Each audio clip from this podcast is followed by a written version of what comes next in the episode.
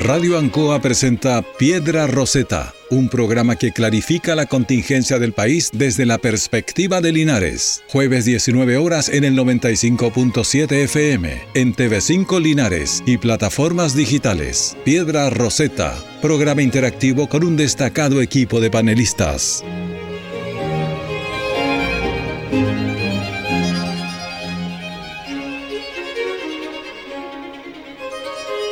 Estamos en el 95.7 Piedra Roseta desde Radio Ancoa, la señal de Linares y Canal 5. Siempre contigo informándote y entregándote las herramientas para que puedas estar siempre informado, sobre todo en este proceso tan importante que vamos a vivir todos los chilenos, como es el determinar de forma consciente si queremos una nueva constitución que fue redactada y propuesta por la Convención Constituyente o si seguimos con lo que actualmente tenemos y avanzamos hacia un tipo de reforma que genere alguna especie de consenso social nuevo.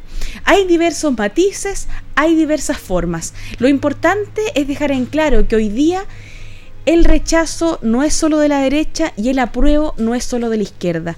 Hemos visto de manera clara cómo se han ido matizando una infinidad tal cual como el arco iris de posturas, de ideas y también de entender que hay que hacer un tránsito para profundizar nuestra democracia, pero entendiendo también cuáles son los derechos y la naturaleza que nos caracteriza. Voy a partir saludando a mi estimada colega Yarna Cancino. ¿Cómo está Yarna? Hola, Paula, bien, gracias. Gracias por la invitación. Eh, bueno, esta segunda vez que estoy en este espacio. La verdad es que es muy interesante que las personas puedan informarse a través de la radio o a través de los distintos medios de comunicación sobre los contenidos del proyecto de constitución. Es importante ver todas las visiones. Estamos esperando también que llegue a nuestro estudio Salvador Concha, también abogado linarense, que nos va a dar otra visión, porque entendemos que lo importante es nutrir el debate y generar las instancias de participación. Vamos a tener también, si Dios nos acompaña y así se puede, una invitada que vamos a presentar en unos minutos. Eh, quiero manifestar, eh, primero que todo, introducir un poco el tema. Hoy día hay bastantes cambios novedosos a propósito de lo que significa todo lo que tiene que ver con los sistemas de justicia. Sistemas de justicia que vienen a reemplazar lo que entendemos hoy día como poder judicial.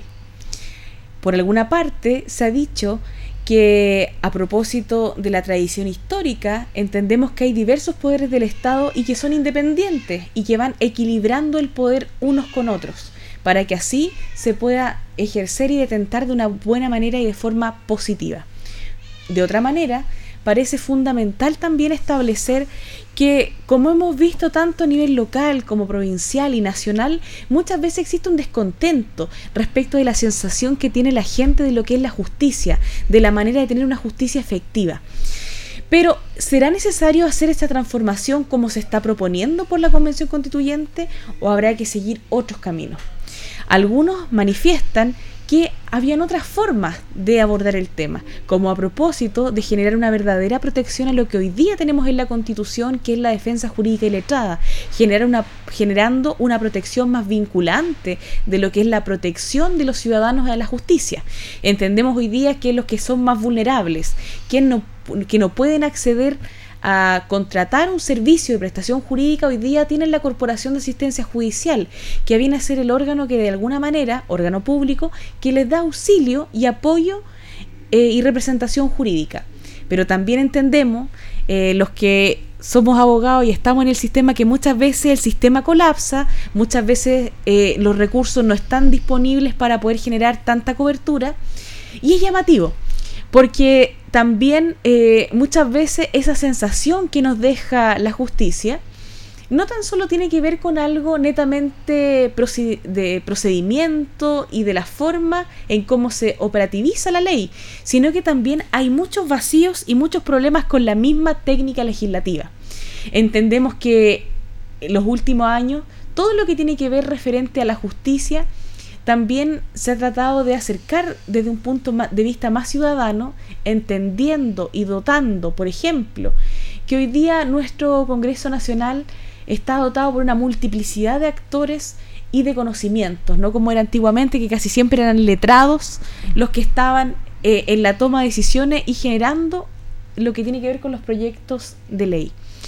Quiero manifestar eh, un saludo especialmente a las personas que están conectadas en redes sociales y eh, no sé si se puede...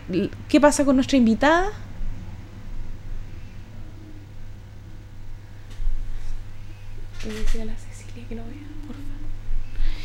Avanza, avanzamos estando acá. Queremos saludar también a nuestros panelistas estables que el día de hoy no se encuentran. Eh, Asbun, Villagra, Héctor Hernández, que por razones de fuerza mayor no nos pueden acompañar, pero hoy día vamos a ver lo que tiene que ver con sistema de justicia. Es importante lo que pasa con diversas manifestaciones eh, con este tema. ¿Está conectada? Parece que estamos con algunos problemillas técnicos que vamos a... ¿No está con audio? Ya. Es lo mismo. Ya. ¿La saludaron? Hoy día les teníamos una sorpresa que queremos eh, para ustedes, los linarenses. Hoy día tenemos una invitada de honor que nos va a dar luces respecto del tema que estamos hablando, que tiene que ver con los sistemas de justicia saludamos con mucha alegría y abrazamos fuertemente desde el 95.7 Canal 5 La Señal de Linares a la señora Soledad Alvear Valenzuela, abogada quien fuese distinguida ministra de Justicia y la cual tiene mucho que aportar al debate público porque nos, puede, nos va a entregar su visión respecto de este tema que hoy día eh, ansiosos los chilenos esperamos enriquecernos de insumos, de instrumentos para poder tomar una buena decisión de manera informada. Señora Soledad, muy buenas tardes. Buenas tardes, un gusto estar con usted. Lamento que no tengo cámara, pero, pero espero que me estén escuchando bien. Estamos escuchándola de buena forma desde el Canal 5, la señal de Linares, y desde el 95.7 junto con agradecerle la posibilidad de tenerla junto a nosotros. Acá me encuentro con Yasna y Salvador, colegas, abogados también de la provincia de Linares. Quiero hacerle una consulta un poco para ver su visión respecto de esta nueva propuesta que se genera de reemplazar lo que entendemos como poder judicial hacia los sistemas de justicia. ¿Cuál es su visión al respecto y qué implicancias técnicas siente usted que puede traer esta transformación a nuestro país si es que se implementase? Bueno, yo creo lamentable que se elimine el poder judicial. Todos sabemos que en democracia deben existir tres poderes del Estado para tener un adecuado equilibrio. El poder ejecutivo, con el presidente y sus ministros, el poder legislativo, con eh, una Cámara de Diputados y un Senado, que lamentablemente se eliminó también en esta propuesta constitucional, y en tercer lugar un Poder Judicial. El cambiarlo por sistema de justicia tiene, a mi juicio, una implicancia, en primer lugar, simbólica. Las palabras eh, tienen un significado, tienen trascendencia y bajar de poder judicial a sistema de justicia me parece que es eh, un primer gran error. En segundo lugar, el error, a mi juicio, está en el hecho de que existan diferentes sistemas de justicia. Vale decir, los pueblos originarios, los distintos que, que tenemos en nuestro país, pueden tener autonomía también judicial, además de la autonomía económica, la autonomía administrativa, etc. Y eso significa que vamos a tener un sistema de justicia para los pueblos originarios y un sistema de justicia para los mestizos, que somos la mayor parte del país, lo cual a mi juicio es bastante eh, complejo. Y adicionalmente a ello, eh, van a tener los pueblos originarios eh, un conjunto de otros beneficios que en el caso de los mestizos, los entre comillas chilenos, a pesar de que yo siempre he sentido que los chilenos abarcan a los mestizos y a los pueblos originarios, si nosotros no, somos, no, no, nacimos de la nada, nosotros nacimos de una mezcla. Entre españoles que llegaron a la conquista de Chile y los pueblos originarios. Así que todos tenemos ascendientes de alguna manera eh, de pueblos originarios. Entonces el hecho de existir dos sistemas de justicia me parece complicado. Adicionalmente que eh, no existen reglas de justicia eh, en los pueblos originarios, no, existen, entonces no conocemos cómo aquello se va a implementar, qué tipo de delitos va a abarcar, si va a abarcar la justicia del sistema de los pueblos originarios a los mestizos chilenos y a los pueblos originarios, de manera que si una persona va al norte del país de vacaciones, y sufre un accidente, eh, porque alguien lo atropelló, resulta que eh, lo atropelló una, una, persona aymara, o al revés. Bueno, eh, imaginémonos qué tipo de justicia va a regir.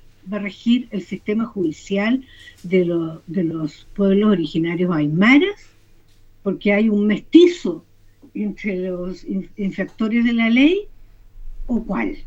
Sí, a mí me parece muy, muy complicado, Paula, y que eso eh, destruye a su vez el Estado unitario que tenemos en nuestro país.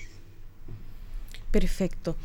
Es llamativo y el análisis que usted nos entrega a este medio de comunicación, en donde semana tras semana, todos los jueves, intentamos de entregar a la comunidad de manera precisa y certera distintos puntos de vista, distintos puntos de vista de opinión fundados para poder llegar a la conclusión de una manera consciente. Entendemos todo lo que usted nos manifiesta y lo recogemos de forma positiva como una entrega a la comunidad, a la provincia de Linares para que pueda eh, hacerse su propio juicio. Hay un tema que ha sido bastante tocado también a propósito de esta propuesta eh, de nueva constitución y que tiene que ver a propósito con dos temas que muchas veces se ven como contradictorios, pero que algunas personas dicen que no son tan así qué es lo que tiene que ver con el tema de lo que significa propiamente tal la igualdad ante la ley versus lo que entendemos por esta forma de generar un sistema diferenciado.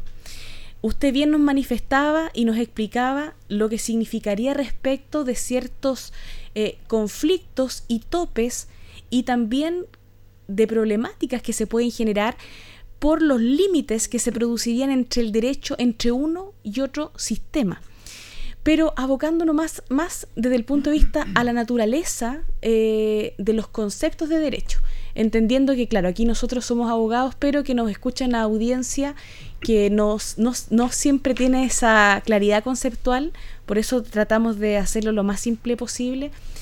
Desde su experiencia como ex ministra de Justicia, como una mujer que siempre ha estado ligada a los temas de la ley, este tema de la igualdad ante la ley versus esta, eh, este abanico de sistemas que van a actuar con ciertas características propias, ¿a usted le genera eh, la sensación de que se genera alguna especie de conflicto o es complementario o no tiene absolutamente nada que ver una cosa con la otra? Yo creo que se genera una vulneración al principio de igualdad de la ley, porque quienes estamos viviendo en un país, Chile, nosotros necesitamos reglas iguales. Y no solo se da en el sistema de administración de justicia, los pueblos originarios tienen a su vez eh, van a poder tener acceso a territorios, administrarlos, contar con presupuesto, etcétera. Incluso en un tema que es bien crucial. ¿eh? Yo creo que hay muchos agricultores que pueden estar escuchando el programa, Paula, y yo pienso que para ellos el tema de los derechos de agua son como bien importantes. El hecho de que eh, si se aprobase esta propuesta de constitución, el derecho de agua eh, pasaría a ser administrado y no habría propiedad del derecho de agua. Eso es bien complicado. Quienes actualmente lo tienen lo pueden mantener, pero si fallece el dueño y queda la viuda con sus hijos, resulta que ellos no van a quedar con el derecho de agua, van a quedar a la suerte de lo que en definitiva determinen las autoridades administrativas con los signos políticos que, que tenemos. Eso a mí me parece bien complicado. Recientemente se había aprobado el Código de Aguas y este es un tema que al menos a mí me lo han planteado muchos campesinos, agricultores, estuve con ellos el día martes en, una reunión. Entonces, em, siento que ahí hay una desigualdad. ¿Por qué? Porque los pueblos originarios, eh, si hay algún reclamo de derechos de agua, se van a considerar los derechos del agua que originalmente tenían. Entonces ellos conservan su derecho a agua, van a poder vender su derecho a agua, etcétera. Pero, pero, eso no lo vamos a tener el 88% de los mestizos y chilenos que vivimos en nuestro país. Solamente lo van a tener los indígenas. Entonces, en eso hay muchas personas que hablan, y muchos especialistas en derecho constitucional, que esta es una constitución indígena. Yo creo que es muy complicado que nos inclinemos para favorecer a algunos chilenos y no a otros. A mí me parece que las reglas tenemos que hacerlas iguales en todos los habitantes y las habitantes de nuestro país. Muchas gracias, señora Soledad. Le cuento que en nuestras redes sociales hay diversas personas que están viendo la transmisión y que manifiestan diversos saludos. Saludamos a Nayare, de, que, está en nuestra transmisión, también a Paulina Ramírez y también a Doris Muñoz, que están conectadas desde nuestra plataforma online, interactuando con nosotros a partir de lo que usted nos está indicando. Otro tema fundamental y que no se nos puede escapar tiene que ver a propósito de lo que significa con los derechos de los condenados. Entendemos hoy día, y acá eh, yo quiero hacer una breve reflexión, pero importante, vivimos lo que fue la reforma procesal penal en su momento y yo creo que todos los chilenos entendemos el tremendo avance que eso significó en una multiplicidad de materias a propósito de lo que tenía que ver con la oralidad, la publicidad y una forma de hacer más expedita eh, los temas de acceso a la justicia. Pero también, por otra parte, hoy día hemos avanzado a nuevos tiempos y eh, yo extraño, y esta lo digo a opinión personal, extraño la voz que se alce respecto de lo que tiene que ver a propósito de la, de la necesariedad de que haya una modernización de lo que tiene que ver con el sistema penitenciario chileno. Si nos vamos a lo que actualmente se propone, se establece que eh, se, le, se le entrega una responsabilidad al Estado fiscal respecto de lo que son las cárceles. Pero entendiendo que, claro, es una materia que se debería discutir, se debe analizar, pero yo siento en el fondo que acá hay un tema que tiene que ver con la reinserción social y de qué manera hacemos efectiva, eh, de alguna forma, el cumplimiento penitenciario para generar verdaderamente una eh, una nueva etapa de la justicia chilena. Muchos ha criticado lo que es la puerta giratoria, muchos ha criticado de que lamentablemente eh, por algunas partes la víctima todavía se encuentra un poco desprotegida por decirlo de alguna manera, en este sistema respecto de lo que significa, por ejemplo, el imputado. Y así una multiplicidad. Se cuestiona el tema también de lo que tiene que ver con la salubridad y con el atochamiento de cómo están las cárceles, tanto públicas como concesionadas.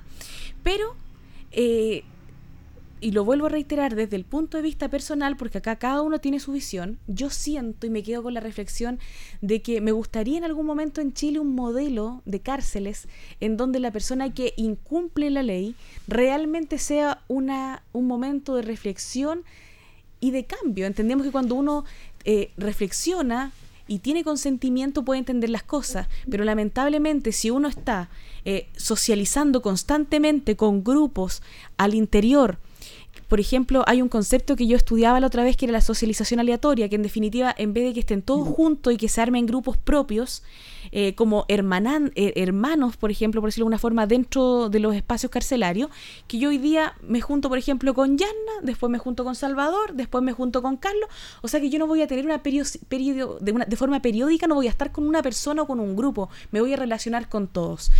Pero lamentablemente hoy día tenemos muy pocos gendarmes por mucha población penal, eh, los esfuerzos yo sé que se hacen por parte del Estado, pero falta que avanzar. Entonces ahí es donde uno también se cuestiona, ¿será la solución eh, recargar y entregarle al Estado la posibilidad de que solamente él vea el tema? Pero esta reflexión la hago, señora Soledad, a propósito de lo que tiene que ver con los derechos de los condenados. A su modo de ver, a su juicio, ¿qué le parece a usted cómo se ha tocado este tema y cómo, cuál es la reflexión respecto de cómo eh, se ha reflexionado respecto de la forma en cómo ellos eh, cumplen eh, o hacen cumplir un castigo o la ley eh, una vez que no han estado según lo que establece el mismo ordenamiento jurídico que nos rige a todos? Bueno, yo diría que el sistema penitenciario eh, está eh, en nuestro país un poquito olvidado. Yo fui ministra de Justicia. Le quiero, les quiero comentar que yo dejé el Ministerio de Justicia porque se terminó el periodo del presidente Frey en el año 94 las nuevas cárceles, las últimas que se construyeron, fueron en el periodo en que yo fui ministro de Justicia. Estoy hablando del 94, estamos en el 2022. No se construyó un metro cuadrado de cárcel desde ese entonces. Y por cierto, la población penal lamentablemente ha aumentado mucho. Pero yo quiero hacer una reflexión que es bien importante. Para combatir la delincuencia, es muy importante, en primer lugar, la prevención de la delincuencia. Y hay un tema que a mí me amarga, porque lo que se discute en nuestro país si bajamos o no la edad para los jóvenes que infringen la ley, declararlo o no imputable. En circunstancias que nuestra preocupación debiera ser, debiera ser nuestra preocupación, cómo se reinsertan la cantidad de jóvenes que han desertado del sistema escolar, que no terminan su educación media. Es enorme ¿Y qué hace un joven de 15, 16, 17 años y algo más que ni estudia ni trabaja? Allí se captan a jóvenes para los hechos delictuales. Y allí debiéramos hacer programas municipales. Eh, yo conozco la experiencia de la Municipalidad de Peñalolén, en la región metropolitana, que hace un trabajo muy bueno en esta dirección y que se debería replicar.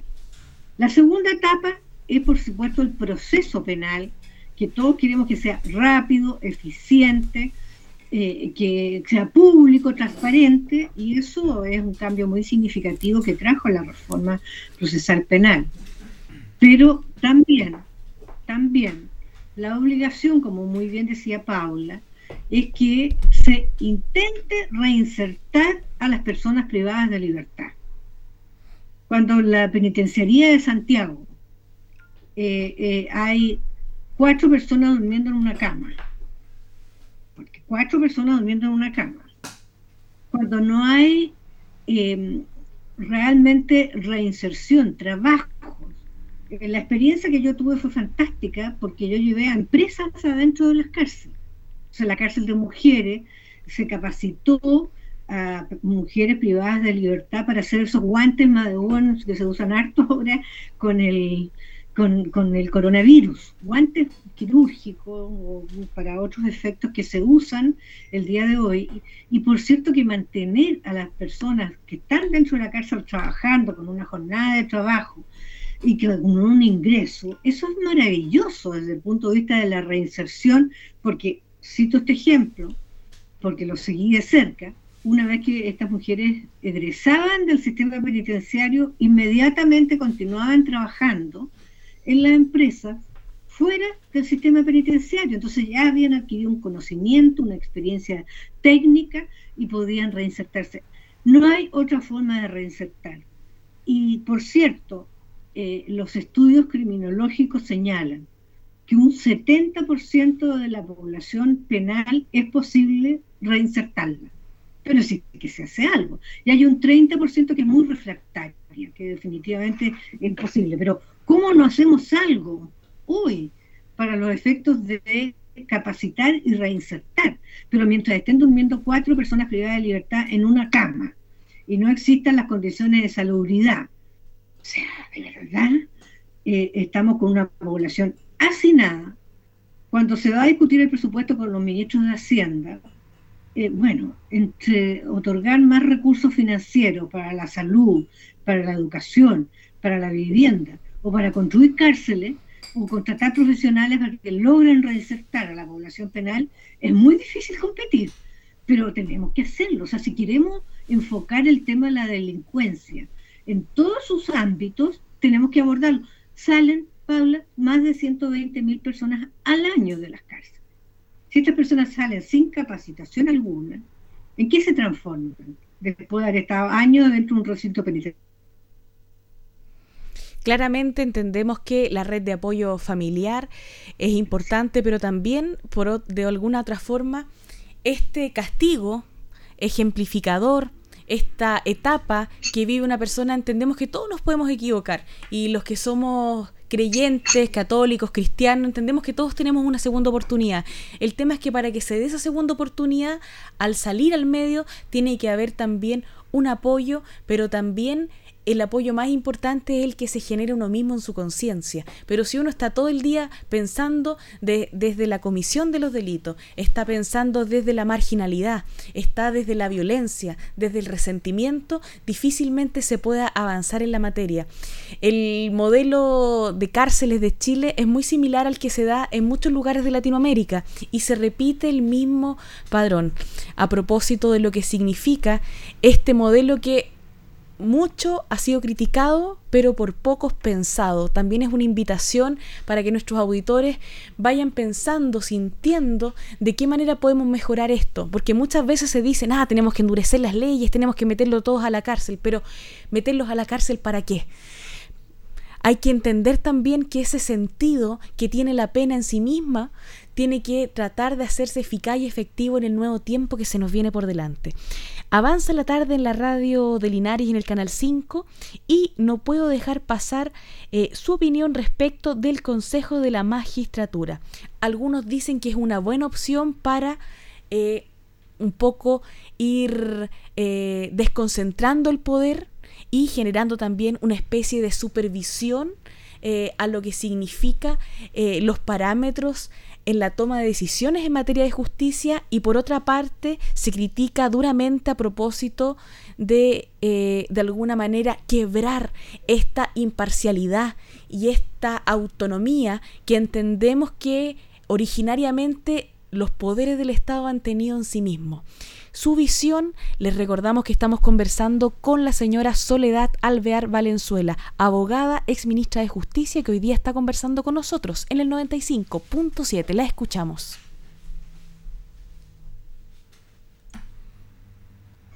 Bueno, verdad, eh, Paula, que a mí no me parece eh, el Consejo de la Magistratura que se ha creado o que se quiere crear en el borrador de la eh, Constitución que vamos a, a, plebiscitar el 4 de septiembre. Eh, ¿Por qué no me parece? En primer lugar, porque vulnera un principio que es clave, clave en la Administración de Justicia, que es la imparcialidad. Aquí en el Consejo de la Magistratura va a estar conformado por varios miembros que son nominados políticamente, digámoslo tal cual es, políticamente. No son todos magistrados, hay algunos que van a pertenecer al Poder Judicial, pero no todos.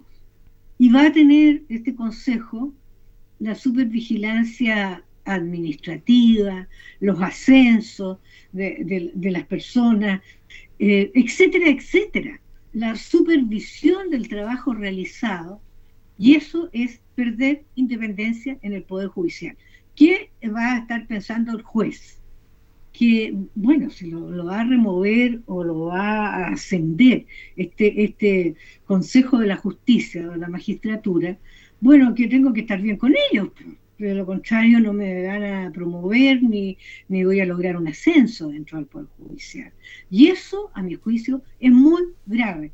Por algo, la, la justicia se representa siempre con esa diosa que tiene los ojos vendados, que no ve, y que tiene la balanza en las manos para eh, ser justa. Y para ser justa tiene que tener la absoluta independencia de fallar conforme a derecho y a los hechos que se le presentan para su consideración. Y eso se pierde si tenemos este Consejo formado de esta manera como se propone en el proyecto de la Constitución. Estamos conversando con Soledad Alvear Valenzuela, abogada, ex ministra de Justicia. No puedo dejar eh, de preguntar, señora Soledad, para terminar esta instancia de diálogo que tenemos gracias a el Canal 5, la señal de Linares y Radio Ancoa, con sus posteriores repeticiones en los días posteriores. Eh, hoy día eh, la vemos que usted está activa eh, en diversos temas, generando opinión. Entiendo que también está siendo parte de lo que significa Amarillos por Chile.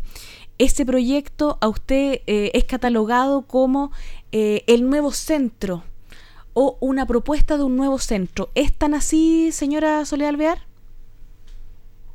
Mire, aquí se formó esto como un movimiento ciudadano y fue a, la luz de una columna que escribió Christian Walker, que es el gran líder que surgió con esto amarillo, porque escribió una columna en que eh, lo criticaban por ser amarillo, porque él quería cambios graduales, él siempre ha sido una persona de centro izquierda, y, y, bueno, tenía estas diversas críticas porque no quería la revolución, sino quería cambios graduales, presupuestados, para los efectos de poder concretarlo. Surge espontáneamente este grupo y se va ampliando, ampliando, ampliando y hoy tenemos más de 60.000 personas en el grupo amarillo. ¿Qué buscamos en el grupo amarillo? Lo que nosotros buscamos es efectivamente tener una nueva, pero buena constitución en nuestro país. Ya nosotros votamos hace un tiempo atrás si queríamos eh, tener una nueva constitución o no. Y casi el 80% del país se pronunció ya diciendo no queremos continuar con esta constitución, que es la constitución de Pinochet, más eh, las modificaciones que se le hicieron durante los gobiernos de la concertación, especialmente por el expresidente Ricardo Lagos. Pues bien, eso ya se pronunció la ciudadanía. Lo que tenemos que hacer es el 4 de septiembre, es decir, ¿Esta es la constitución que queremos para Chile? Si creemos que esta es la constitución para Chile, se aprueba. Yo no creo que esta sea una buena constitución para Chile. Esta es una constitución que polariza al país, que acentúa los extremos. Y yo pienso que es muy importante tener una posición equilibrada. Y por eso nosotros hemos hablado del rechazo con esperanza. No queremos quedarnos con la constitución de Pinochet y con todas las modificaciones que se han hecho con posterioridad y con mucho esfuerzo, debo decirlo, durante los gobiernos de la concertación.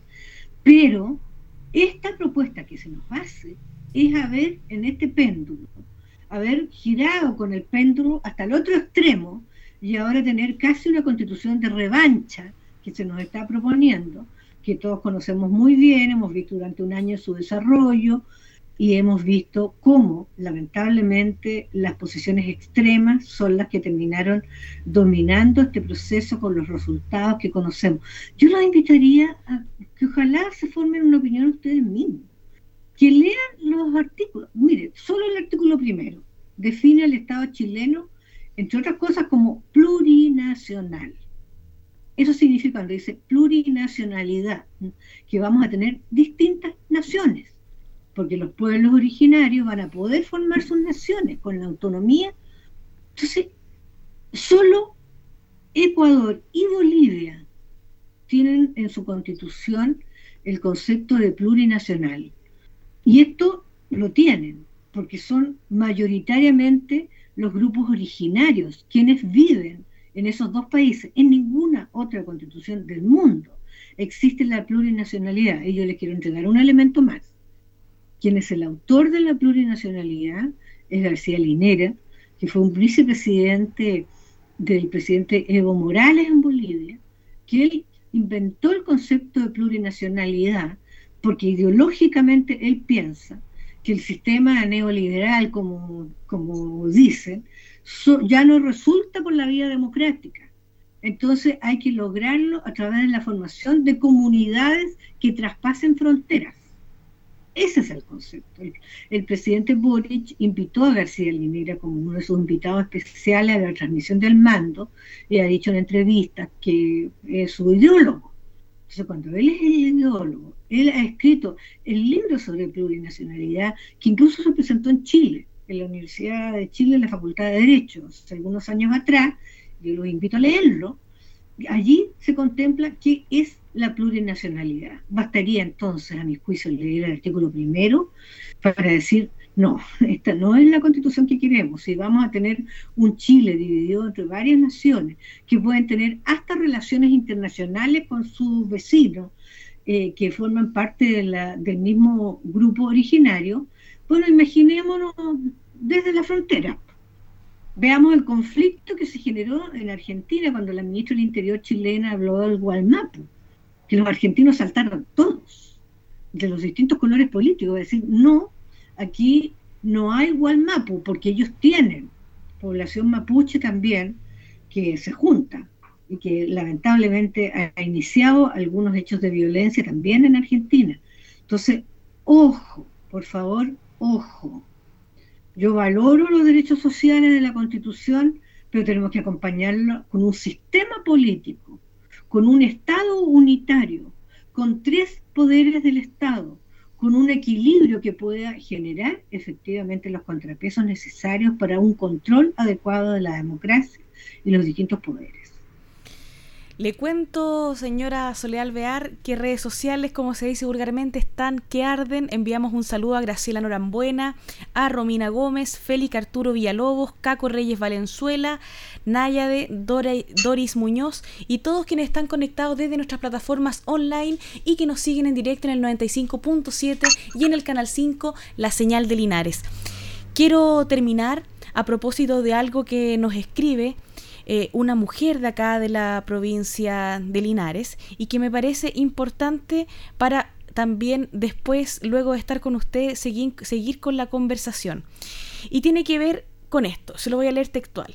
Considerando que los pueblos originarios no tienen un sistema de normas jurídicas escrito, lo que obliga a acudir a la costumbre ancestral, ¿De qué forma puede afectar esto el avance de los derechos de la mujer, considerando, por ejemplo, que, se hace, que hace poco tiempo un existió un imputado por violación de la etnia Rapanui que alegó ante la Corte mm. Suprema que bajo sus costumbres la violación no era un delito?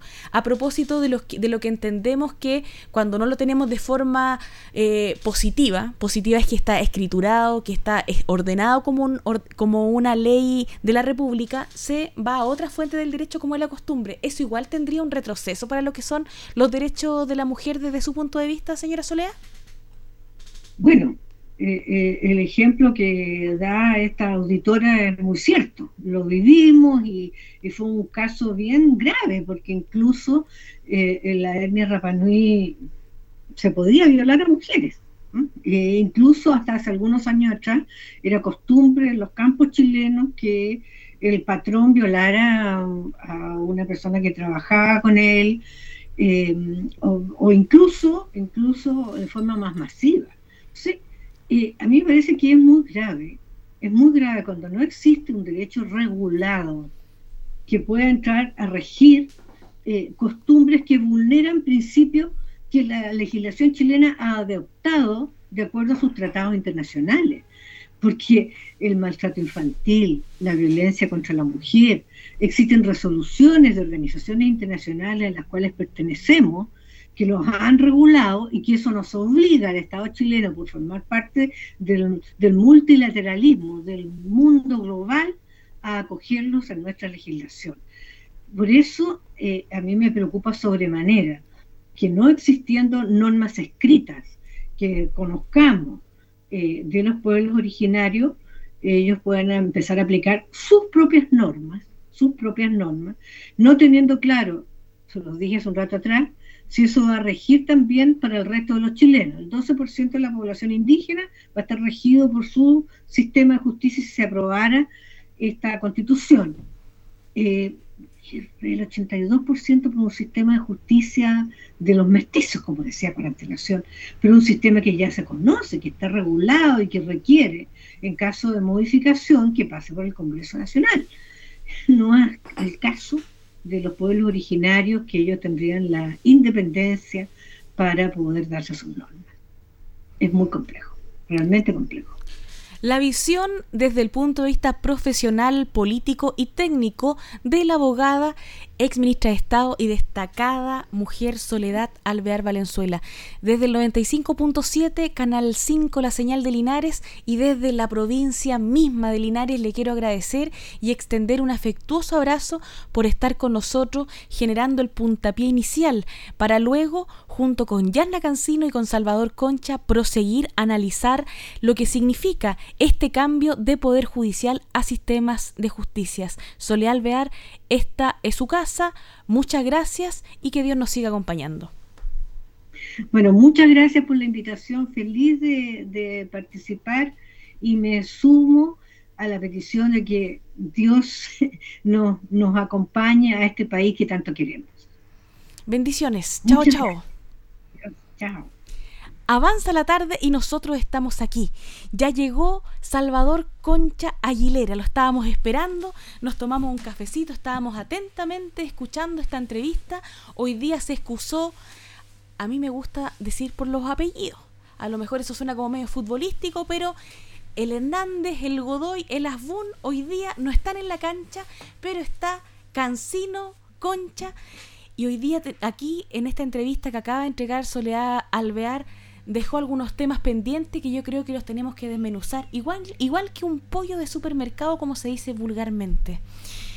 Desde el punto de vista eh, de nuestra actual constitución y a partir de todas las modificaciones, ¿qué sienten ustedes hoy día a propósito de lo que significa poder judicial y sistema de justicia, además del, del, punto de vista retórico, que entendemos que tiene diferencia en la configuración, poder judicial, sistema de justicia, ¿cuál es la característica principal que ustedes les permite decir, ah, esto es positivo, esto es negativo y por qué? Si fuera una idea fuerza para que el que está en la casa diga, ah, esto que dice Salvador me hace sentido, no, esto que dice la Yanna Cancino es lo que a mí realmente me hace clic. Salvador Concha Aguilera, nuestro varón. Hola, buenas tardes, Paula, Yanna.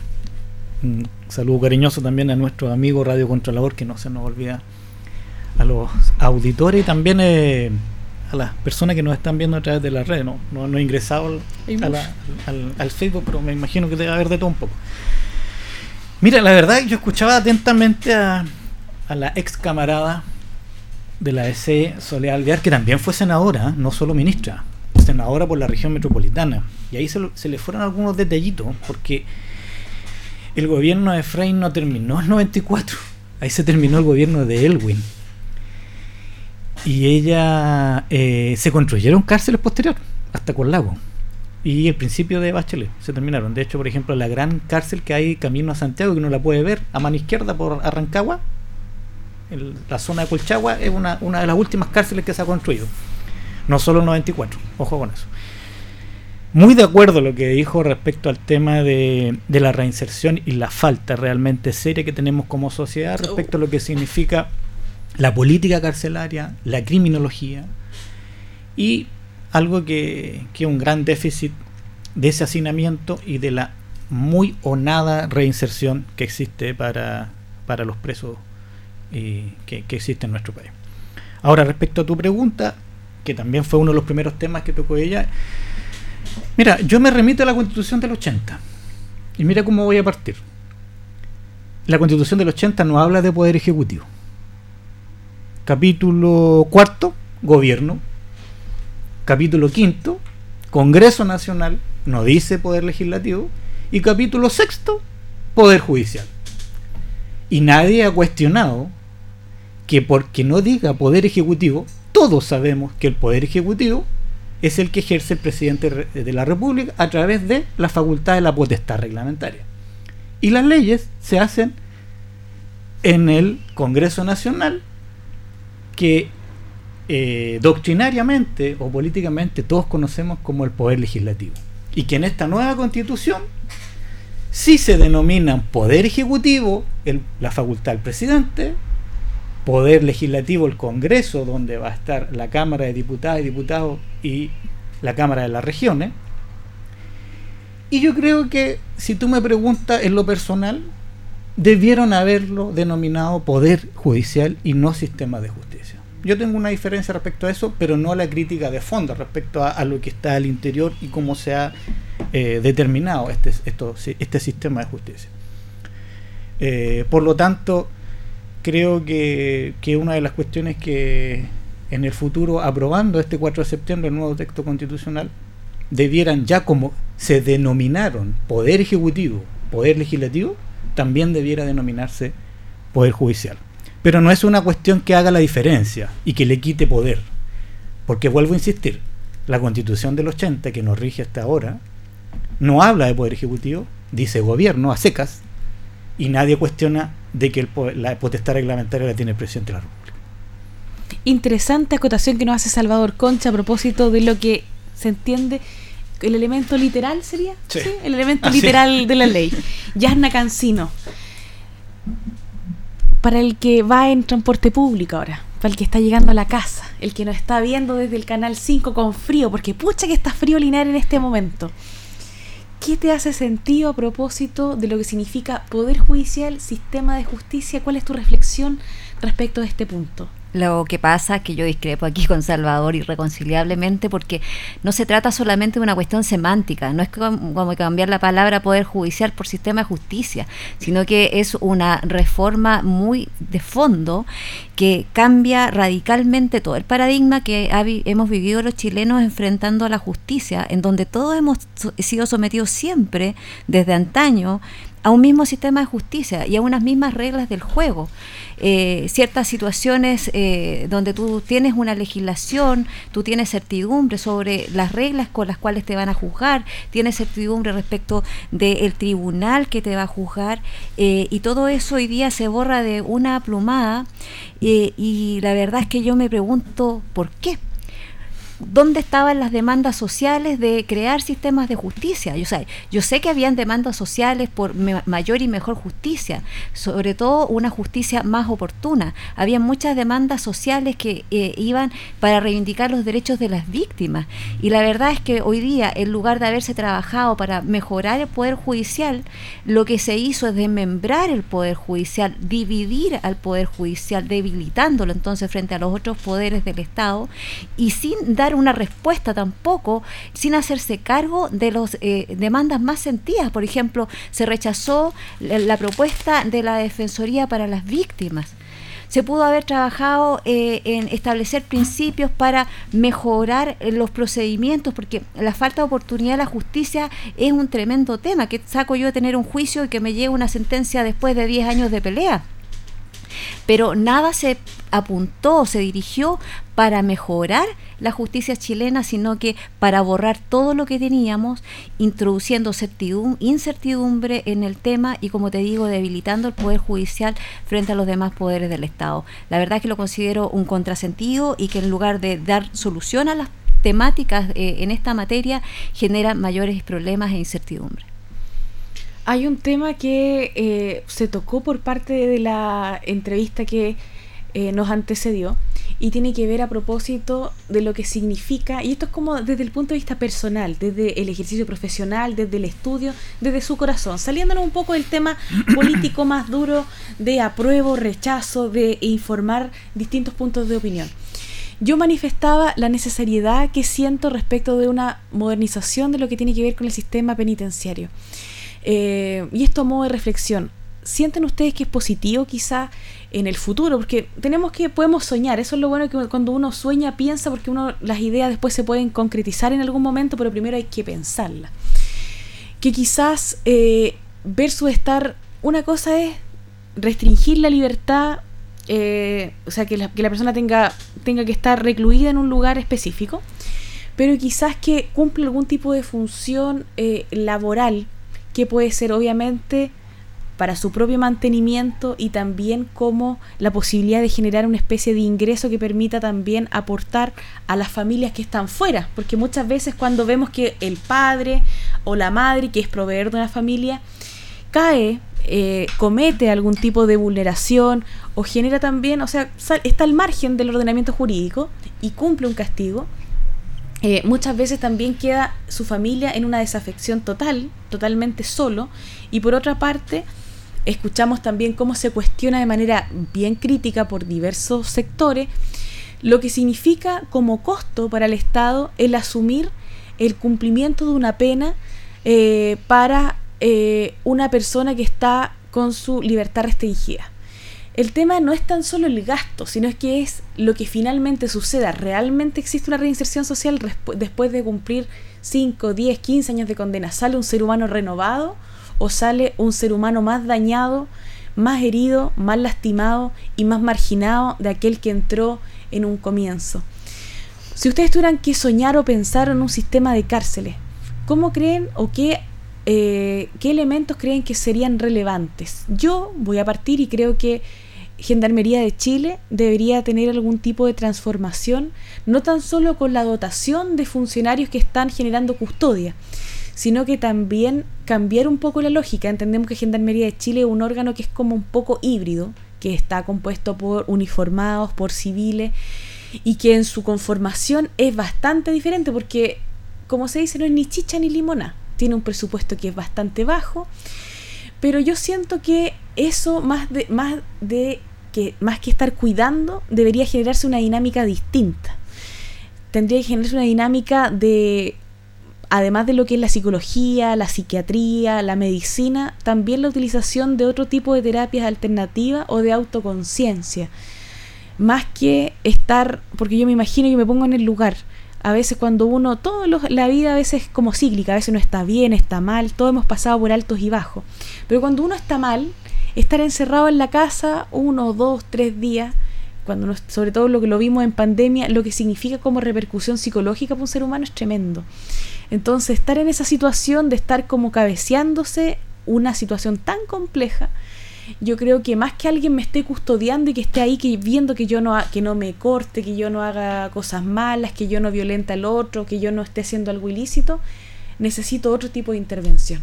¿Ustedes qué es lo que creen al respecto? ¿Sienten que debería ir por ahí o quizás otros elementos que ustedes creen relevantes para este nuevo sistema que en algún momento yo creo que se nos va a venir antes que nos muramos por lo menos, espero. Mira, yo creo que es un tema bastante. se escapa un poco al, a nuestro tema, digamos, más político. Pero. Yo creo que hay una, una disociación, una lejanía bien, bien, bien importante lo que significa la sociedad respecto a, lo, que, lo que significa una persona que llega a delinquir. Sobre todo porque, como dice el aforismo por ahí, cada uno delinque lo que puede delinquir. Entonces, si uno ve o traduce eh, las personas que terminan recluidas en la cárcel, son del mismo estrato social y prácticamente de los mismos niveles educacionales. Eh, teniendo presente que hay otro tipo de delincuentes también y que a veces provocan más perjuicio a la sociedad a nivel global. No andan con una cuchilla o, porque su tipo de delincuencia no lo necesita. Y muchas veces el perjuicio, como lo vuelvo a recalcar, es masivo, el que provocan con su tipo de delincuencia. Y a veces la sociedad a esos los valora, porque los premia, porque les va bien. En cambio estos otros terminan recluidos y posteriormente eh, no tienen oportunidad de, reinsertarse en la sociedad, porque no se las dimos. Eh, si uno analiza, por ejemplo, cuando parte un, chico, un joven, un menor adulto, antes de llegar a la mayoría de edad, como lo que ha estado pasando hoy día, eh, es muy complejo, porque la respuesta que hace el Estado es, eh, es, pésima respecto a lo que ha significado, por ejemplo, los análisis eh, de universidades o incluso de, organizaciones internacionales de lo que ha pasado en el Sename en los últimos 30 años. Y eso es súper grave, porque ni siquiera hemos sido capaces de dar una respuesta de esa segunda oportunidad que tú mencionas, Paula, con nuestro futuro, que significan nuestras hijas e hijos, y sobre todo con lo que significa hoy día el flagelo de la droga, de lo que les puede provocar y del incentivo que tienen, no solo a ser consumidores, sino que significa el tráfico para obtener esos bienes económicos que la sociedad tanto valora. Entonces, en este sentido creo que hay harto y mucho que hacer. Entre otras cosas, mira, yo creo que tú mencionabas el tema del trabajo es muy complejo a la, a la luz de lo que significa la doctrina de los derechos humanos obligar a una persona a trabajar. Pero sí pudiesen haber estímulos. Y esos estímulos podrían pasar, por ejemplo, por un tipo de cárcel que pudiese ser mejor, con un estándar para aquel que pudiese trabajar y que además no solo trabajar, sino que una piedra fundamental es la vocación. Y algo que se, se, se aleja de lo jurídico y de lo político y de todo. ¿Sabe lo que es? El cariño. Porque muchas veces esas personas no tienen ni recibieron nunca un, una cuota de cariño. De parte de su familia, de los amigos, de los vecinos, de nadie. Entonces, yo creo que es un tema, es un gran tema, un temazo, que creo que tenemos uno de los mayores déficits que tenemos como sociedad, porque esto no puede transformarse en el futuro en, un, en generar cárceles como el panóptico de Foucault, o en, o en un verdadero estado policía, sino que yo creo que aquí estamos, estamos en el siglo XXI. Ayer nos mostraban este super telescopio que, va, que vio el origen del universo, pero nosotros parece que todavía estamos en, en la época de las cavernas. Falta en que avanzar. tema. En es- no solo en ese tema, muchos más también. Falta que avanzar, pero aquí estamos reflexionando y haciendo este análisis necesario también para entender un poco mejor la sociedad, porque el proceso, este proceso, ya en septiembre vamos a tener claridad si sigue la constitución y si se le darán reformas posteriores o si hay un cambio eh, con este proyecto que está presentado y que usted, yo lo invito a que se informe. Hoy día usted pone eh, proyecto nueva constitución o se mete a convención.cl eh, voy a corroborar la página y usted puede descargarlo también de los sitios de 24 horas de todo lo que tiene que ver con sitios informativos a propósito de lo que significa informarse y entender y ir nutriéndose, escuchando, porque al final Salvador, Yasna, yo y así como los otros panelistas que estamos semana tras semana, lo que intentamos es que usted tome una decisión, pero que la tome bien, o sea, que usted diga pondere, porque al final, como yo siempre digo, y como dice mi abuelo, nadie es malo malo ni bueno bueno, tampoco nadie es blanco ni negro, entonces hay que matizar y a partir de esos matices ver qué es lo que realmente nos conviene. Tu apreciación al respecto, Yasna Cancino Rosón. Mira, yo quizás voy a ser más dura en este tema. No porque no me interese la reinserción social, yo creo que hay una pega pendiente eh, en el trabajo en gendarmería, en donde efectivamente se pudo pensar en diseñar un modelo donde hubieran cárceles especializadas distintas para delincuentes primerizos, para menores de edad, etcétera, y modernizar el tema. Pero no nos podemos olvidar que nuestro sistema procesal penal es un sistema que ha sido súper garantista. Y hoy día estamos viviendo las consecuencias de la puerta giratoria de la delincuencia, en donde tenemos delincuentes que han sido detenidos 30, 60 veces y siguen reincidiendo. Y tú dices, bueno, ¿y este caballero por qué no está en la cárcel? Entonces tenemos la, puerta de entrada eh, a, al régimen penitenciario que es eh, está blindada por un sistema garantista que permite bastante flexibilidad y por lo tanto los que en definitiva llegan a caer a la cárcel es ya por delitos graves o por reiteración, etcétera. Y lo que me preocupa a mí, volviendo al tema de la propuesta constitucional, es que se genera eh, el término inmediato de, la, de, la, de las cárceles concesionadas que están administradas actualmente por privados. Y la verdad es que no se previó, no sé por qué, si por, por negativa, negligencia, falta de visión, qué va a pasar si se aprueba esta, nueva constitución con eh, los, condenados que están cumpliendo condena en las cárceles concesionadas. Porque si se aprueba este proyecto, una vez que se entre en vigor la constitución, o los trasladamos a las demás cárceles públicas que ya están atiborradas, escuchábamos a Soledad hablar hablando de cuatro personas durmiendo, compartiendo una cama, o los vamos a liberar. Entonces, la verdad es que yo creo que acá, en vez de haberse eh, pensado en mejorar el sistema carcelario, se actuó con bastante irresponsabilidad porque de repente tú tienes que hacerte cargo de lo que estás pidiendo, lo que estás diseñando y que esto sea viable, plausible, ejecutable. Es como que yo te pidiera, no sé, una, un, una, un castillo de, de cartas. O sea, eh, puede ser muy bonito, pero no es práctico. Y aquí tenemos un problema práctico de tremenda envergadura porque no se hicieron cargo de solucionar el tema de qué va a pasar con aquellos condenados que están actualmente presos en eh, cárceles concesionadas. Entonces yo creo que acá tenemos un tremendo problema y una alerta, un, un, semáforo rojo eh, en donde, ten, donde no eh, se ha dado una solución conveniente por parte del proyecto de nueva constitución. Avanza la tarde y ya estamos cercanos a las 8 de la tarde. Vamos a una pausita, unos segunditos y seguimos en Piedra Roseta por el canal 5 y Radio Ancoa.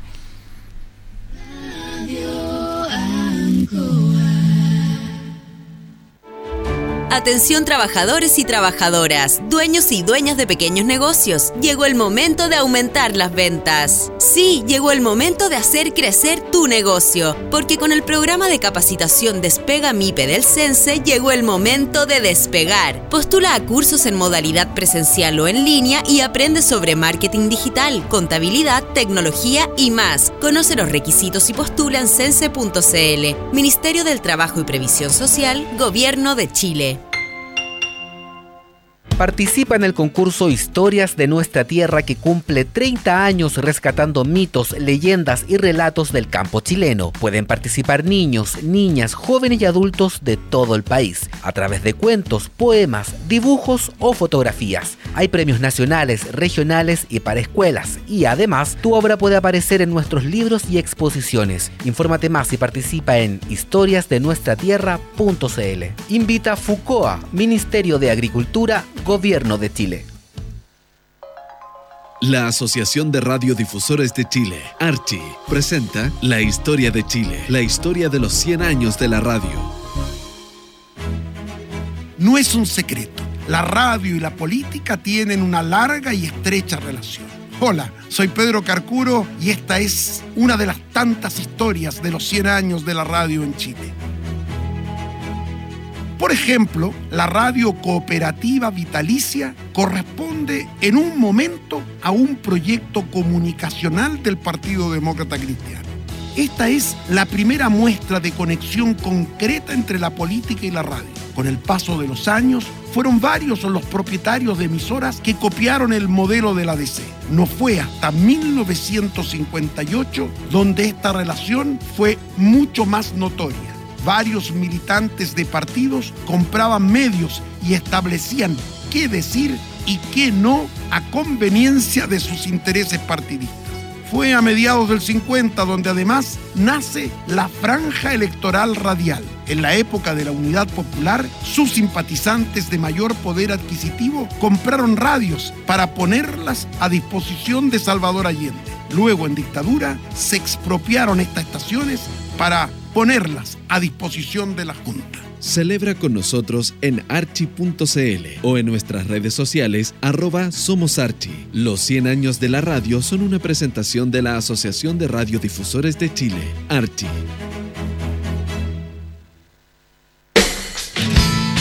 Si sonido que te hace soñar,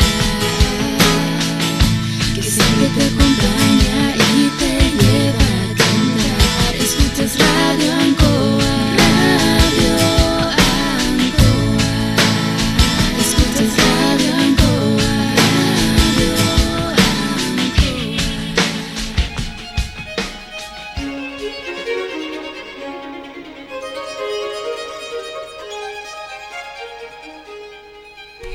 Estamos en el 95.7 Piedra Roseta acompañándote como todos los jueves desde las 7 de la tarde. Acá mi colega Salvador Concha, como un buen ciudadano informado, tiene el borrador de la nueva constitución para que lo veamos. Yo me lo encargué, les doy el dato que en ediciones LOM está, se la traen a domicilio si usted se la compra y se inscribe le descuentan el IVA. Así que qué mejor, pero acá lo tenemos impresa. Se establece eh, diversos temas importantes eh, respecto de lo que tiene que ver con justicia vecinal y también eh, materia respecto a lo que tiene que ver con el medio ambiente. Porque también entendemos que esta constitución ha, este proyecto de nueva constitución ha recogido varios temas, como a propósito la situación que estamos viviendo hoy en día de cambio climático y generar una protección más directa a lo que es el medio ambiente. Pero voy a aprovechar ya que tenemos la letra de la ley, lo que se refiere a la justicia vecinal. La justicia vecinal se compone de los juzgados vecinales y los centros de justicia vecinal. En cada comuna del país que sea asiento una municipalidad habrá lo menos un juzgado vecinal que ejercerá la función jurisdiccional respecto de todas aquellas controversias jurídicas que se susciten a nivel comunal y que no sean competencia de otro tribunal y de los demás asuntos que la ley les encomiende conforme a un procedimiento breve, oral, simple y expedito. Ya. Respecto de la justicia vecinal, que es un tema importante, yo quiero hacer la reflexión. ¿Recuerdan ustedes el concepto del ombudsman? Yo soy media penca para pronunciar, pero que en definitiva era el defensor del pueblo, que en algunos otros países latinos se recoge y se le da una especie de protección eh, a propósito de que el ciudadano pueda tener un letrado que lo asesore en diversas materias de participación, de materias de, como se establece acá, como un bolsillo común. Tenemos hoy día los juzgados de policía local que se encarga de ver más que nada lo que tiene que ver con materias que no están reguladas por los tribunales, eh, por, por así decirlo, ordinarios. Pero, ¿desde qué estaría yendo a este tipo de justicia vecinal se les ocurre a ustedes? ¿Qué materias? A mí, por ejemplo, desde mi punto de vista, yo creo que es necesario e importante que se genere una instancia nueva de protección y de justicia. No sé si eh, con, la, con la forma de un tribunal, pero sí recogiendo lo que para mí era importante, que tenía que ver, por ejemplo, con el tema del ombudsman, que el defensor del pueblo ciudadano, porque hoy día el ciudadano común y corriente que tiene algún problema, por ejemplo, en la junta de vecinos, o que no sabe postular un proyecto, o que está complejizado porque, ay, no sabe qué es lo que es el COSOC, o qué puede solicitarle al alcalde, o en qué proyectos puede participar, sobre todo ahora que estamos avanzando a los plebiscitos comunales, escuchamos por ahí hace unos días atrás al alcalde Mario Mesa que va a generar una consulta ciudadana respecto de lo que es el Parque Llanza para que la ciudadanía determine si ese proyecto va o no va. ¿Será necesario generar una instancia como esta o quizá hubiera sido necesario dotar a los mismos municipios de algún tipo de apoyo estatal que dé esa protección jurídica que se escapa? Porque entendemos también que los municipios con su dirección jurídica, entre los contratos, los, convenios, los que hemos estado en municipalidades, sabemos que siempre hay muchas materias y faltan abogados. ¿Qué creen ustedes? ¿Era necesario eh, la implementación de una justicia vecinal a nivel constitucional? Los escucho. Yo a mí, me gusta más la idea del ombudsman, un defensor ciudadano. A ver, eh, existe el defensor del ciudadano en esta constitución nueva. También está. El defensor de la naturaleza también, por ejemplo. Por lo tanto, algo que se presentó el año 91 en el gobierno del presidente Elwin recién va a tener realidad ahora. Por eso que no le creo al rechazo cuando dicen rechazo para hacer algo nuevo, reformar. No les creo. No creo porque las oportunidades han estado para mejorar. Y nunca ha estado la disposición real eh, de que eso se haya producido política y legislativamente.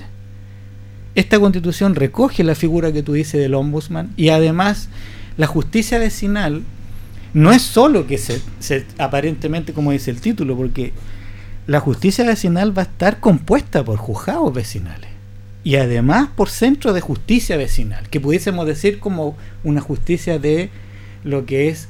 eh, ¿cómo ¿De barrio? Claro, pero eh, básicamente para cuestiones muy menores y, y es como lo que se, se opera en, en- en- en familia, que es la... que se me va en este momento la... Antes de entrar a, a- a litigar, ¿cierto? A la familia, la mediación, exactamente. Donde tú sabes que no necesariamente hay letrado o abogado. Hay psicólogos, asistentes sociales, trabajadores sociales, bueno. Y en esto además le quita cuestiones a veces que son menores, como las peleas de vecinos. Oiga, vecino, me corrió la cerca. O me, me levantó una muralla muy sobre lo que significa la, la rasante que arquitectónicamente los planos reguladores y todo eso que a veces se genera.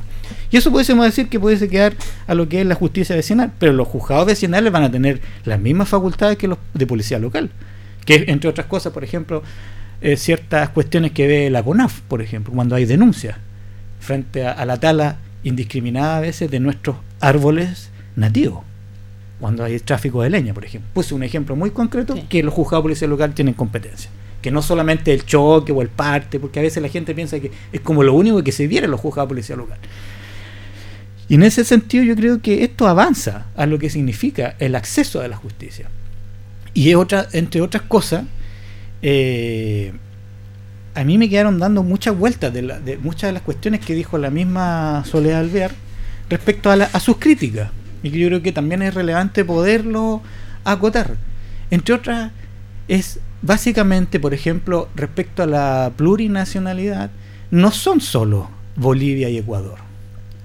Aunque ustedes no lo crean, Rusia sí lo tiene. En su artículo 3, el Estado de Rusia.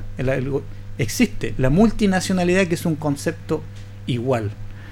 O sea, no es solo una cuestión que fuera casi como que se le creara a Bolivia y que eso generara. Ahora, respecto a las justicias o a los sistemas de justicia, hay un concepto que a ella se le olvida que esta constitución nueva lo trae, que es el principio de juridicidad y de legalidad. Y eso impediría que cualquier otro sistema penal que, se creara, que se tiene que crear por ley, y que yo creo que va a ser muy difícil, porque los sistemas jurídicos indígenas en el mundo, y Chile no es alejado, son basados en la costumbre.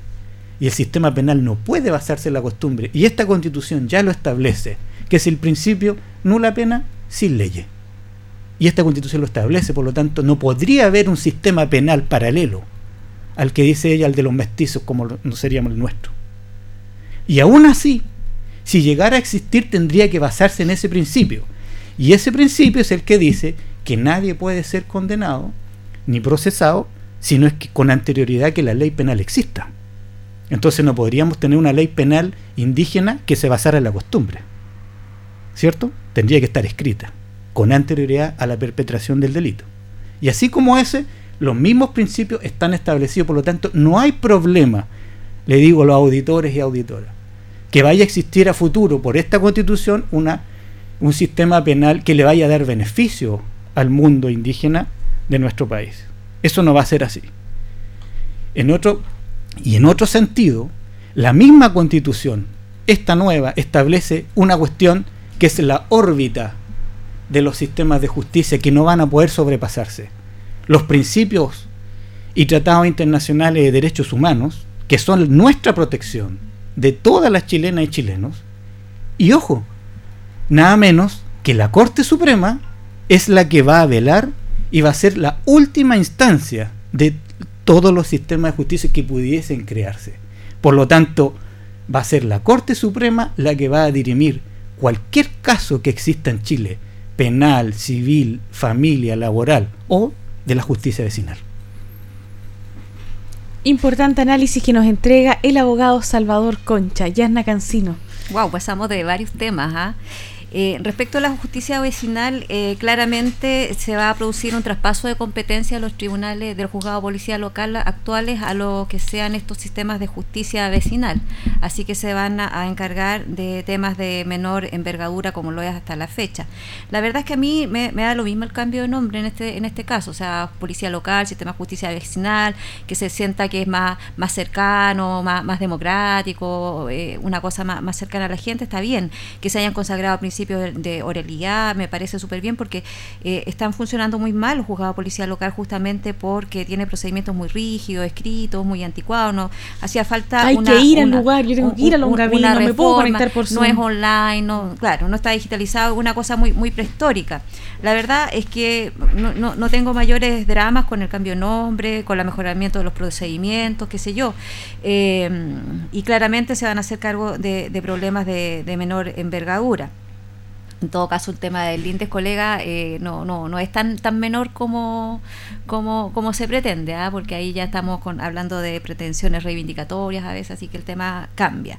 Eh, pero sí, eh, para, para rebatir lo que dijo Salvador en la parte final de su exposición, yo creo que no estamos preocupados en el tema de los sistemas de justicia, eh, con los sistemas de justicia indígena, por la tipificación de, de nuevos delitos, sino que por la, por la despenalización de algunas figuras seguras que al alero de costumbres ancestrales de pueblos originarios puedan no ser consideradas delitos, ¿ya? Y en este sentido también los tratados internacionales sobre derechos de los pueblos originarios reconocen la costumbre ancestral. Entonces ahí sí estamos generando una colisión de los derechos, de los derechos fundamentales de, de- de las personas.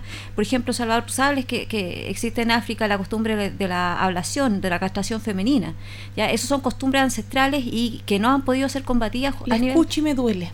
Sí, la castración femenina. Pero es que ahí no han ratificado tratados pero- internacionales de pero- derechos humanos. pero Diana. este- en esas este- sociedades africanas son te- cavernarias. Te, estoy señalando No es lo mismo que nosotros. ahí tienes un caso de costumbres ancestrales que son col- eh, que son contrarias a los derechos humanos. Entonces, los pueblos originarios también pueden apelar a las costumbres ancestrales como pro- con, con un estándar de protección de derechos humanos eh, para eh, no adecuarse a los estándares actuales de la, de las, de la civilidad, digamos. Entonces, eh, básicamente, eh, a mí me preocupa que se produzca un retroceso en materia de violencia hacia la mujer, en materia de maltrato infantil. Tenemos la situación de Temo Cuicuy, que en donde la justicia, ni, ni, el- ni, ni la fuerza policial, ni el Estado de Chile puede ingresar, no se pueden ingresar a hacer censos, no se pueden eh, eh, ver la situación de las mujeres. eh, si, si, si hay situaciones de violencia intrafamiliar, no puede entrar carabineros a corregir situaciones. Imagínate que esos terrenos sean dotados de autonomía, de autonomía y además con sus propios eh, sistemas de justicia. Yo creo que se puede generar una desprotección de la población vulnerable, tanto femenina como eh, adolescente e infantil, que al alero de las costumbres ancestrales puedan sufrir un retroceso eh, en sus derechos actuales. Perfecto. Les recordamos que lo que estamos hablando se encuentra en el capítulo noveno, denominado Sistemas de Justicia, artículo 307 en adelante. Hay un artículo que acá eh, vamos a comentar, que es el 309, que dice, el Estado reconoce los sistemas jurídicos de los pueblos y naciones indígenas, los que en virtud de su derecho a la libre determinación coexisten coordinados en un plano de igualdad con el Sistema Nacional de Justicia. Estos deberán respetar los derechos fundamentales que establecen esta Constitución y los tratados e instrumentos internacionales sobre derechos humanos de los que Chile es parte.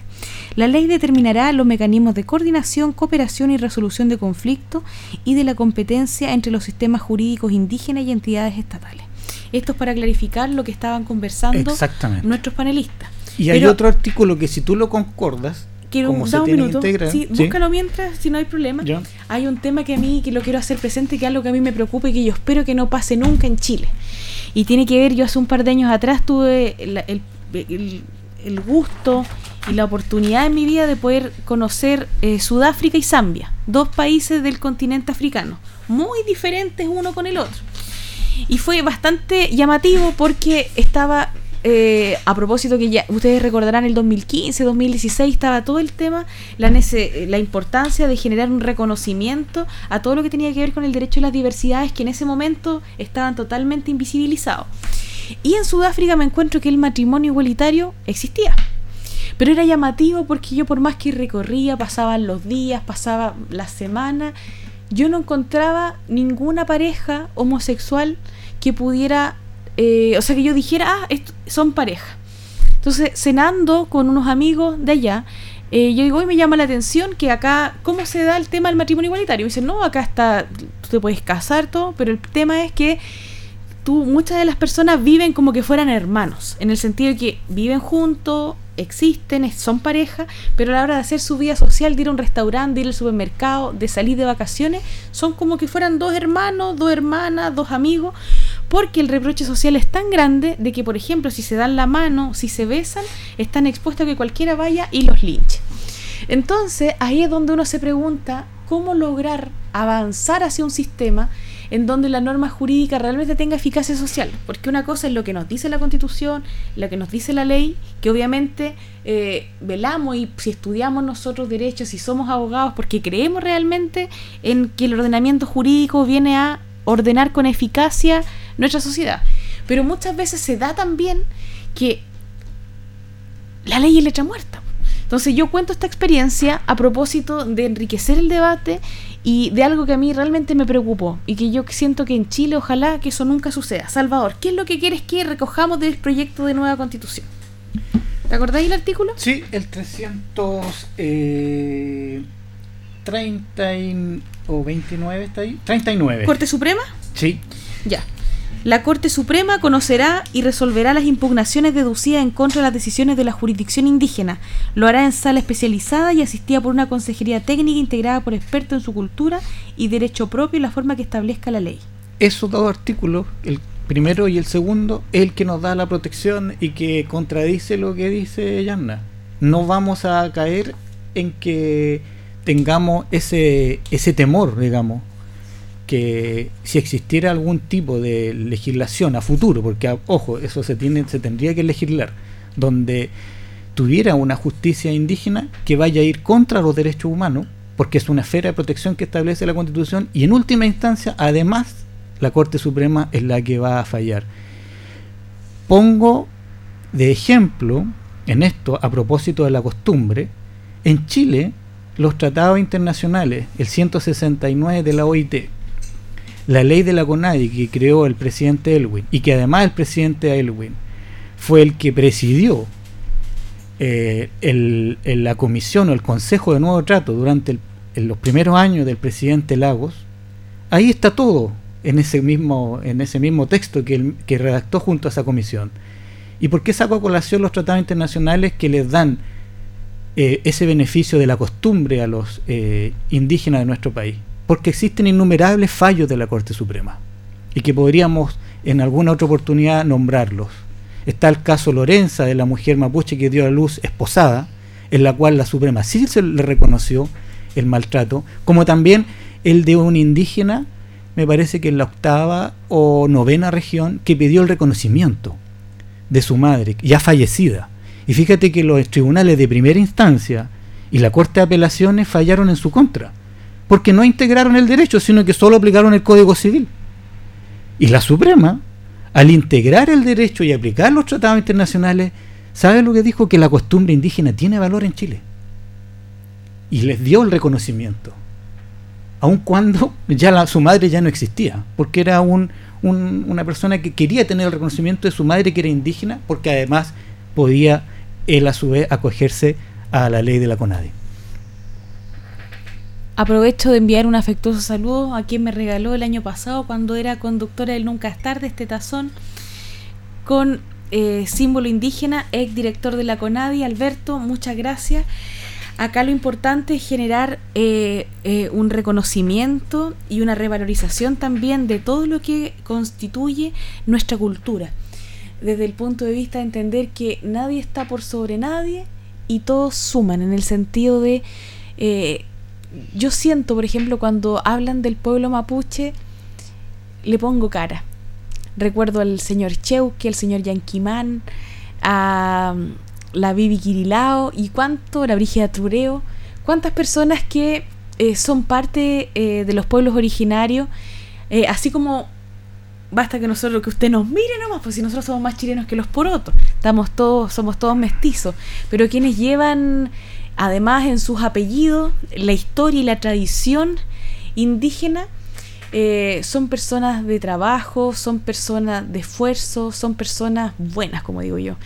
Y muchas veces se ve empañado eh, todo el reconocimiento, la lucha y lo que ha generado eh, estos pueblos originarios y estos ciudadanos a la patria por hechos que existen, así como a mí yo siempre digo la general- generalizar nunca es bueno, de lo que sucede con ciertos grupos radicalizados que a veces creen que están por sobre el Estado de Derecho o que no negocian si es que hay armas en la mesa o que ponen condiciones especiales, entendiendo que es una parte tan limitada de lo que gran, lo que en parte son las personas que eh, representan los pueblos originarios de nuestro país. Por eso yo quiero eh, hacer esa mención porque a veces cuando uno ocupa una frase o ocupa una palabra, claro, le da la importancia histórica, pero por lo menos en el caso personal mío, yo me acuerdo de lo que ha significado para muchas personas y el orgullo de, de representar y de ser parte de su identidad. Aquí en la Radio Ancoy, en el Canal 5, hemos tenido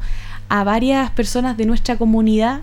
Eh, saludamos afectuosamente también al Comapu, que cumple una función importante de dar visibilidad y también de mostrar la, la cultura, porque siento que esta, este proceso, en vez de, de separarnos y de dividirnos, aquí estamos viendo distintas formas de entender la sociedad y uno tiene que cerrar los ojos o abrirlos bien, como usted quiera, pero de entender qué es lo que yo quiero. Acá tenemos dos visiones diferentes, totalmente válidas, y eso es lo lindo de la democracia, porque quizás en otro tiempo eh, esto no se podía generar así, y eso es lo importante, que hoy día prima la razón y no prima la fuerza o otros, otros temas que son complejos. Entonces usted tiene que ser libre, no porque eh, hoy día quiere ir por el rechazo de derecha o no porque usted aprueba de izquierda, esto va más allá. Acá claramente hay sectores que eh, van a estar apoyando ciertas posturas, pero también entendemos que los partidos políticos y las personas que tienen afiliación política a un partido político determinado en Chile es minoritaria. Pero eh, la participación electoral, tanto en el plebiscito como en la última elección presidencial, donde terminó siendo electo el, este, siendo eh, elegido el actual presidente electo, demuestra que gran parte de los chilenos no están militando en un partido o no tienen una idea de que son republicanos, socialistas, comunistas, de Evópoli, de la DC, no, son personas comunes y corrientes que con cordura escuchan y toman su decisión. Quiero agradecerles y les dejo los micrófonos abiertos para que puedan dar su reflexión final, tanto Salvador como Yanna en Piedra Roseta. No, mira, eh, bueno, yo creo que hay, hartos temas que quedaron pendientes, yo también para Yanna, para su, trinchera, digamos, de debate político. Eh, pero yo me quiero quedar básicamente con decir y dar la tranquilidad que, la constitución yo la declaro y la, la hemos dialogado con un amigo, la declaro como una, la una, para nuestra zona como la constitución campesina que tiene rostro de mujer. A contrario, justamente esta constitución sí eh, le da un valor que se merecen las mujeres en nuestro país. Desde la niñez, la adultez y sobre todo después con posterioridad. El reconocimiento del trabajo de la mujer en su casa. El reconocimiento de aquellas mujeres abnegadas que muchas veces tienen que cuidar enfermos, a nuestros abuelos o a las personas que terminan postradas y que la sociedad no valora. Eh, y sobre todo también lo que significa la cultura familiar campesina, que por primera vez un texto constitucional lo nombra. Nombra lo que significa la, la importancia de las ferias libres, la importancia de lo que va, lo que significa y sobre todo a propósito de lo que hemos mencionado en este programa muchas veces de la crisis alimentaria, de lo que significan nuestras semillas propias, autónomas, distintas a las del mundo y que muchas veces nos venden de las grandes potencias agroalimentarias. Eso es muy gravitante lo que puede significar el futuro de nuestro país y por eso, digamos, creo la importancia, entre otras cosas, lo que tú mencionabas del conocimiento del texto y que en la medida que las personas, las ciudadanas y ciudadanos vayan conociendo el texto eh, de, este, de esta nueva constitución, van a ir encontrando en cada uno de sus capítulos o artículos algo que tiene que ver con nuestras vidas y que eso es lo positivo. Y bueno, y en, y en definitiva todos sabemos que en esto las reglas de la democracia ya las conocemos y, y se tendrán que expresar el 4 de septiembre. Las mayorías tendrán que expresarse a favor o en contra de lo que significa el tener una nueva constitución. Con diferencias, pero sin mentiras tiene que ser la consigna para que avancemos hacia un voto informado. Yasna Cancino. Mira, yo lamento que este texto constitucional eh, haya atacado algo tan importante como la unidad de los chilenos. O sea, siempre nos sentimos súper cómodos y felices eh, bajo el alero de una bandera tricolor que nos reunía a todos bajo una sola nacionalidad.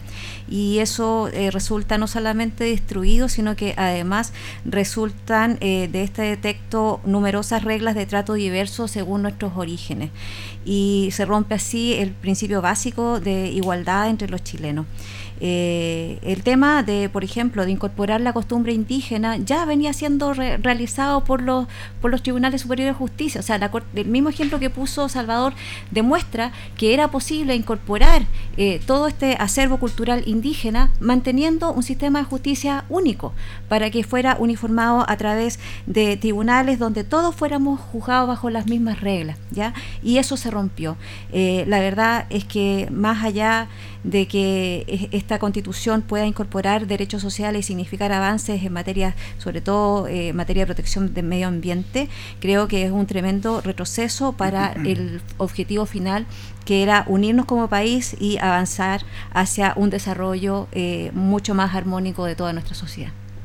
diversas visiones y lo importante, siempre contigo, Canal 5, Radio Ancoa, la verdadera radio de Linares, usted sabe, 95.7. Con todo el cariño me despido enviándole un afectuoso saludo a todos los que estuvieron conectados en redes sociales y también a la señora Magdalena, presidenta de la Villa Jardín del Este, que nos estaba escuchando y dijo que le gustó mucho el programa.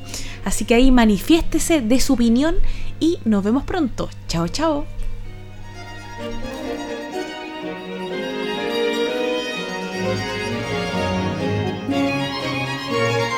Radio Ancoa presentó Piedra Roseta, análisis de la actualidad y la importancia de conocer el nuevo orden. Informarse es vital.